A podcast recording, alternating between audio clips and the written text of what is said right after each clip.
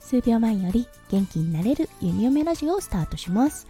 おはよう、こんにちは、こんばんは。 Hello、弓嫁です。このラジオはオーストラリア在住19年の弓嫁が日々のハッピーや発見を声に乗せてお届け、ふわっとトークラジオです。今日は7月17日日曜日ですね。はい、週末ということで、皆さんどんな午後をお過ごしでしょうか？弓嫁が住んでいるオーストラリア今日はね晴れているので行楽地は人でにぎわっていると思います。はい今日はね日曜日っていうことでちょっとゆるゆるの配信となりますが皆さんもしよろしかったら最後までお付き合いくださいませ。それでは今日も元気に弓嫁ラジオをスタートします。はい今日だったんですが昨日もう数日前からだったんですけれどももうめちゃめちゃ牡蠣が食べたくなったんです。なんかありますよね。衝動に駆られる。まさに牡蠣の衝動が襲ってきていて。はい。夫翔ちゃんに伝えたところ、うん、じゃあ近くの魚屋さんから牡蠣とかねあのエビとか取り寄せようかみたいなことになったんですね。うん。そして念願の牡蠣食べることができました。牡蠣といえばねあのやっぱりスパークリングワインとかね好きなんですね。弓嫁なので夫翔ちゃんあんまり飲めないんですけれども一緒にお酒を飲みました。はいすごく飲みやすいスパークリングワインで。しかも牡蠣との相性すごく良かったのでもうホクホクしながらはいお酒どんどん進んでしまいました。その時にねちょっと印象に残ったトピックというかね話題があったので今日はねそれをお話ししたいかなって思ってます。うん年齢がねちょっとバレてしまうかもしれませんがそのトピックっていうのが日本の伝統的な遊びについてのトピックだったんですね。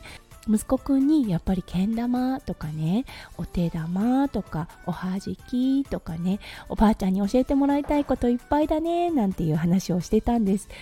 日本の人がなんでこんなに器用なのかっていうのが本当昔の伝統的な遊びでわかるなって思うんですうん、やっぱり手先がとっても器用になる繊細な動きができるあの遊びにつながっていることが多いなと思います。はい、それでねその話の延長だったんですけれどもそうだゴム跳びもしたよねなんていう話になったんですね。そうそれで東北出身の弓嫁そして夫翔ちゃんは関西出身っていうことで夫翔ちゃんがゴム跳びの歌を知っていたっていうのがすごかったんですけれども、うん、ゴム跳びの歌の披露をしました。そうそれにねすっごいすっごい違いがあったんですよ。弓嫁のところはうんあの知ってる人もいるかな？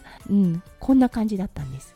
キャンロップキャンロップカステラ挟んでドンパッチ。パンダゴリラ白熊黒熊。えこれがゴム遊び、うん、ゴム跳びする時の歌だったんですね。対して関西出身夫翔ちゃんのところ。こちらはうんとねミックスミックス。1回2回。だそうです。はい。